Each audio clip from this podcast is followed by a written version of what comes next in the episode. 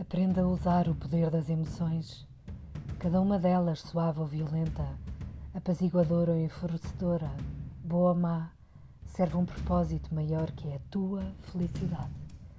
Confia no teu poder interior, livra-te do que te faz mal. E só te faz mal aquilo que não aceitas como é ou aquilo que fazes sem vontade e sem verdade. Desamarra-te da expectativa social, resgata a tua integridade, a tua essência Sê feliz.